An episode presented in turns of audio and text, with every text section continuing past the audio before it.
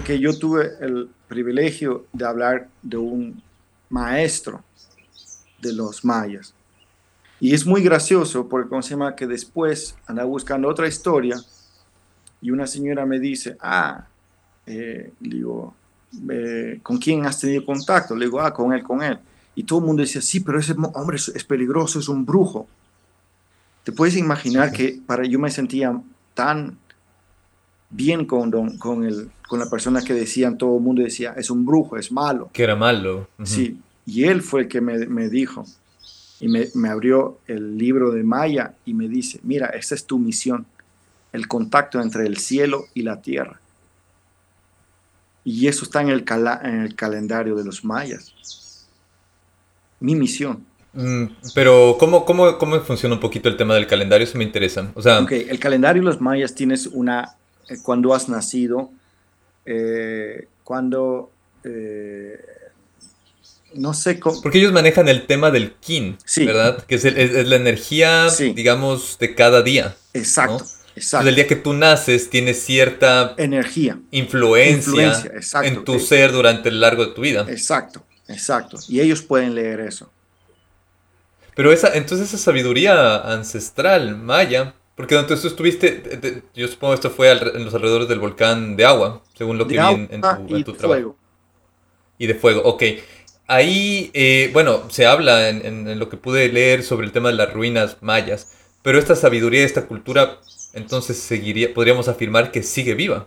Sigue viva, pero se está desapareciendo. Y por eso él sabía, él me dice, yo quiero que enseñarte lo que yo sé, lo que nosotros hacemos, porque nuestra cultura la están matando.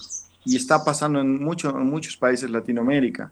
Como lo que pasó hoy con la, con la etnia Juma de, de Brasil, no sé si leíste. De Brasil. Que, eh, que, que, es, que básicamente el último habitante de, de la de la comunidad murió por COVID. Los guaranis, los, eh, los, eh, los, eh, los indígenas, ¿cómo se llama?, que han sido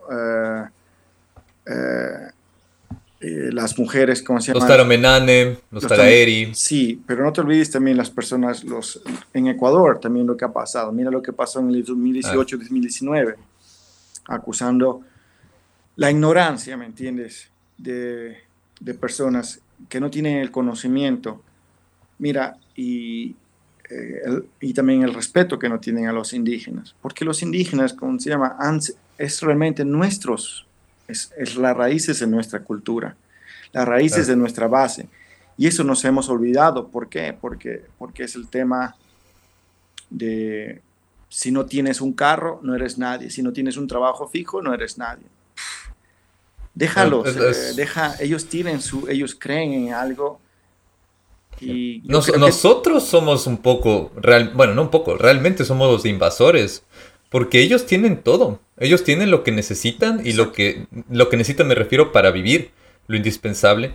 Y hemos ido apropiándonos de, sus tierras por muchísimo tiempo. Y va a llegar un punto en que eso va a ser insostenible. Exacto. Mira, realmente hemos ya llegado a, a, tal profundidad que no sé si en algún momento esas tierras realmente se pueden recuperar. Mira, por ejemplo, ahora, desde, que, desde que todo el mundo, eh, yo me acuerdo que cuando comenzó la pandemia, eh, muchas personas en las ciudades sufrieron mucho. No podían ni siquiera salir a comprar una libra de arroz. Ni siquiera todos los mercados eran cerrados.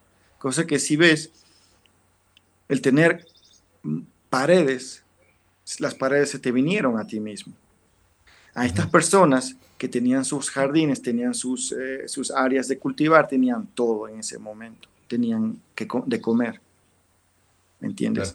Y ahora tú ves cómo se llama que, como, cómo se llama, eh, las personas de las ciudades que tienen mucho capital están comenzando a comprar haciendas afuera de la ciudad, porque se dieron cuenta que los indígenas tienen mucha razón que la tierra de los indígenas es muy valorosa.